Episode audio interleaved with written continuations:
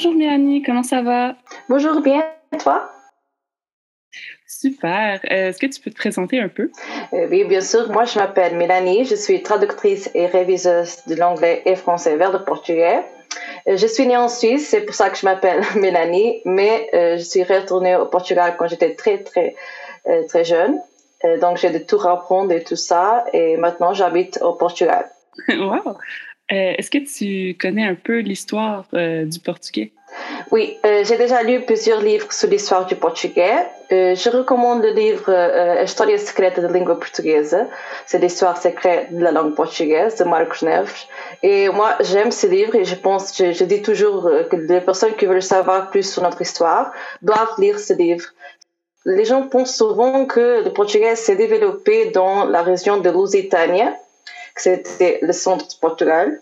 Mais non, euh, le portugais comme qu'on a aujourd'hui s'est développé dans la région de Galécia. Galécia avant était le nord du Portugal et le nord, une partie du nord de, l'Espagne. Euh, et c'est pour ça aussi que les Galiciens de la Galice est pareil au portugais. On a, on a cette, euh, cette relation, cette connexion avec des, des personnes de la Galice pour ça aussi. Et est-ce qu'il y a des différents dialectes au portugais du Nord ou au portugais du Sud? Bon, on n'a pas de dialectes, on a plutôt d'accent. Oui, on a l'accent du sud, du nord et tout ça, et aussi des îles comme euh, Madeira et Soch. Euh, mais pas de dialectes. On a euh, une langue officielle qui s'appelle Mirandês, c'est de la région de Miranda do Douro. C'est vraiment intéressant. C'est un peu d'espagnol, portugais. J'aime cette langue aussi, mais pas d'autres dialectes. C'est ça. Puis justement, en parlant de ça, est-ce que le portugais brésilien euh, est différent de celui du Portugal, comme, comme le québécois et le français de France? Oui, c'est ça. C'est très différent, ouais, les, deux, les deux langues. On a des, des, choses très différentes. Par exemple, euh, la façon comme, comme les, Brésil, euh, les Brésiliens Brésiliennes mettent le pronom et aussi de, beaucoup d'expressions et tout ça. Donc ça c'est, euh, je peux pas traduire vers le Portugal de, de Brésil. Comme moi en France, je peux pas localiser en français de France, mais je peux faire du français canadien. C'est plus difficile que les gens pensent. Et comme tu, comme tu disais, il y a des clients qui, qui, qui, qui pensent que c'est la, même chose. Et, et, je vois aussi des, des, traducteurs qui pensent, par exemple, il y a des traducteurs qui sont pas euh, portugais ou brésiliens et euh, il apprend le portugais et après il pense qu'il peut traduire vers le portugais et il ne sache pas qu'il y a des différences. Donc c'est vraiment dommage. ouais, parce que si tu veux traduire pour un public visé, mais ben, la, la, personne c'est peut-être pas les mêmes références culturelles. Euh. Puis on croit souvent que, que le portugais est juste parlé au Portugal et au Brésil, mais est-ce qu'on on parle portugais ailleurs?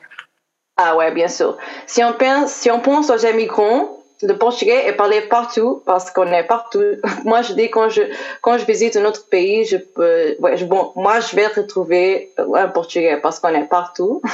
Mais euh, le portugais est aussi la langue officielle d'Angola, Mozambique, Cap-Vert, Macao. Euh, oui, ici sont des dialectes, bien sûr, mais c'est aussi la langue officielle d'autres pays. J'ai vu d'ailleurs que la langue portugaise c'est la sixième langue la plus parlée dans le monde et la cinquième la plus utilisée sur Internet. C'est quand même, quand même un, grand euh, exploit. Je ne savais pas c'était si, euh, si populaire parce que ben, on n'en parle pas souvent, puis on ben, je ne le vois pas, mais sûrement que, que si, euh, si je m'abonnais sur des chaînes portugaises, je le verrais plus souvent. puis la principale barrière pour les anglophones qui essaient d'apprendre le portugais, euh, c'est que chaque verbe a six conjugaisons différentes pour une variété de pronoms. Est-ce que c'est comme le français un peu? Ouais, c'est tout à fait ça. C'est comme le français. c'est très difficile d'apprendre français et portugais. Euh, les conjugaisons sont toutes différentes et, je pense aussi que parfois les anglophones et d'autres gens euh, toutes des conjugaisons qu'on n'utilise pas beaucoup maintenant. Euh, par exemple, surtout les gens ne disent plutôt pas vojic, mais oui, você je vais. Donc ça, c'est deux, formes de dire vous allez. Et ce qu'on fait avec você je vais, on n'utilise pas la deuxième personne du pluriel vos, et on utilise você, c'est avec le même de bouche. Et on conjugue comme c'était elle, il. Donc, par exemple, le genre, c'est plus pareil à, à, euh, elles vont. Il y a d'autres difficultés en anglais.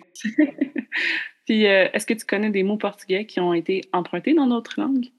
Ouais. Bon, euh, c'est pas facile de trouver.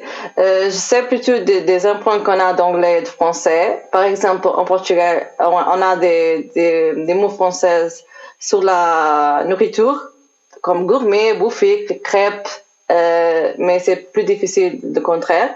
Mais oui, on a, par exemple, euh, le mot banane en français est un emprunt du portugais banane. Euh, il y a aussi fétiche, c'est aussi portugais, et zèbre.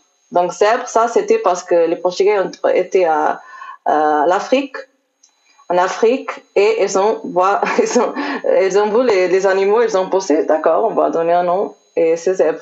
Donc, on a ces trois mots.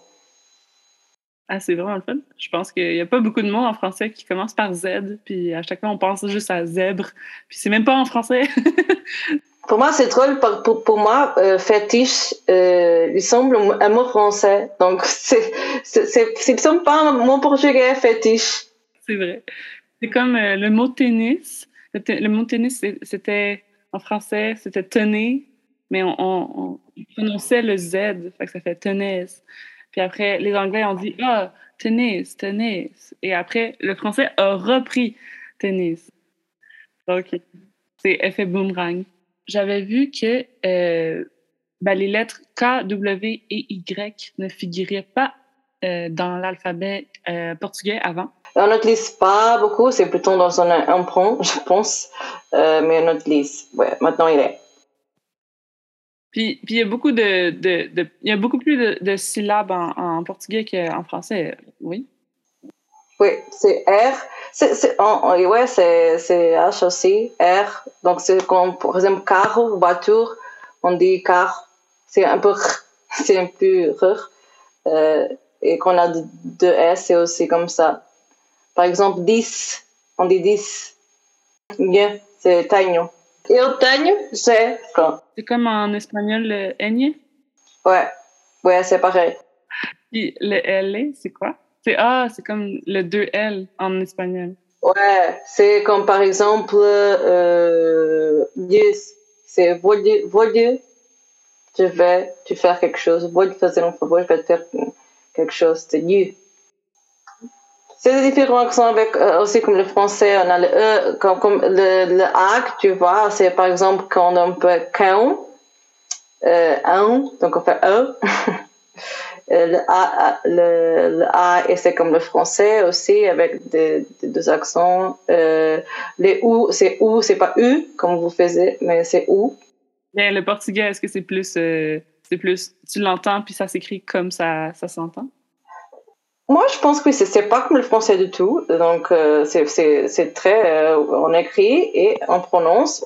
Oui, ça peut changer. Euh, par, par exemple, les anglophones n'aiment pas le un. Par exemple, le quand. On a, on, a, on a des sons qui sont très difficiles de prononcer, mais on écrit aussi. Donc, on écrit C-A-A et après l'accent e, quand. Donc, on, on prononce aussi. C'est difficile, mais on prononce. Donc, c'est pas comme le français, non. Puis, euh, c'est quoi euh, un, avantage et un inconvénient de traduire euh, du français au portugais ou de l'anglais au portugais? bon, vous avez des très jolis mots, je dois dire. Par exemple, j'aime, je travaille beaucoup dans le secteur du tourisme et vous avez tous ces tous ces c'est joli, c'est magnifique, incroyable. Et moi, je pense que ces mots sont sont, ils ont un autre, c'est pas comment dire, ils ont un autre euh, c'est différent. C'est tout, tout ça mieux et plus raffiné. Donc, euh, je, je, on, a ces mots en portugais aussi, mais c'est pas beaucoup qu'on le, qu'on le français parle. Et moi, je vois des, des, quand des textes dans des chambres d'hôtel et tout ça. Et moi, moi, je veux aller. Donc, quand je lis en français, moi, je veux aller. Donc, pour moi, c'est, c'est, c'est facile de traduire euh, dans le tourisme à cause de ça comme tu dis, il y a des mots tellement bien faits en français. Puis quand j'étais à l'école en anglais, c'était juste beautiful or pretty. Puis moi, j'étais comme, non, mais je veux faire plus que ça. Je veux faire, euh, merveilleux, grandiose, euh, magnifique. Puis là, j'étais comme, non, non, c'est juste go straight to the point. Ça manque quelque chose à mon texte. Oui, c'est ça. Ouais, et, quand, quand, je traduis même de, de l'anglais vers le portugais, même si c'est tourisme, je pense que ma, ma traduction est toujours me, meilleure quand c'est du français à cause de ça, parce que c'est comme si j'entre dans l'esprit des mots, des, et oui, j'écris très bien aussi, parce que le français, pour moi, ouais. Donc, euh, t'aimes traduire du, du français au portugais à cause de ça? Puis, est-ce qu'il y a un inconvénient? Oui, il y a des fois que c'est très complexe. Donc, c'est, on a ces deux perspectives. Donc, l'anglais, c'est très euh, to, the point, mais parfois le français, ils vont, ils vont, ils vont, et après, c'est difficile de, de comprendre euh, le, la phrase. Ça doit. Ça doit parce que on, on, on fiole les textes. Euh, mais anglais, est-ce que c'est plus facile de traduire du portugais ou c'est plus facile du français au portugais vu que c'est une langue latine, puis ça, c'est une langue germanique? Ouais, ben, je pense que ça dépend parce que c'est comme je disais avant, c'est les thèmes qu'on a. Mais oui, je pense que c'est plus facile de français à cause de la longueur des, des phrases et tout ça, c'est plus facile. Par exemple, quand, quand on a des, des caractères et tout ça qu'on doit mettre, c'est plus facile. Mais je pense que ça dépend parce que les anglais sont, sont plus simples. Donc, il y a des que c'est très, très vite, on, on, traduit très vite à cause de ça. Et le français, le français, on doit lire et lire pour voir si on a tout bien compris. Donc, moi, je pense que ça dépend du texte. Je pensais vraiment que, que le français, ce serait plus facile à cause que ça, la, ressemblance des mots, peut-être, ou, euh, euh, comme tu dis, la longueur, c'est vraiment, euh, un critère important, surtout si ton, ton visuel est, petit. Mais ouais, c'est des bons points. Est-ce que tu as d'autres choses que tu sais que, que les gens te posent beaucoup sur, euh, sur le portugais? Il y a des gens qui me disent aussi que c'est plus facile d'apprendre le portugais du Brésil que d'apprendre le portugais de, Portugal. Euh, je pense que c'est un peu comme l'anglais britannique et l'anglais euh, des États-Unis. C'est parce qu'on parle, on parle d'une manière très différente je pense que c'est pas plus facile une langue ou l'autre. C'est juste qu'on est à côté puis on a. non, c'est différent. Ah ouais, ouais. Et, c'est aussi drôle parce que quand euh, j'ai des amis euh, euh, brésiliennes et quand ils viennent, quand elles viennent au Portugal, elles ne comprennent pas, elles ne comprennent pas le, portugais d'ici. Donc, moi je comprends le, le portugais précise très bien. Pour moi, c'est c'est pas difficile, mais euh, elle euh, normalement ils ne comprennent ils ne comprennent pas. Euh, c'est pas pourquoi, mais mais, mais c'est drôle. On a ces, ces, différences aussi. Elle, elle peut dire des secrets, tu vas l'entendre, mais toi, tu peux dire des secrets, elle va pas comprendre. ouais, c'est ça. Je pense qu'on a la même chose euh, au Québec. On est capable de comprendre les Français de France. Pour moi, on n'a pas de problème, mais ils ont beaucoup de problèmes. Merci beaucoup euh, d'avoir assisté au podcast. Euh, est-ce que tu peux me dire où on peut te suivre sur les réseaux? Oui, vous pouvez euh, chercher sur LinkedIn, je suis Mélanie Moche et je suis toujours sur LinkedIn.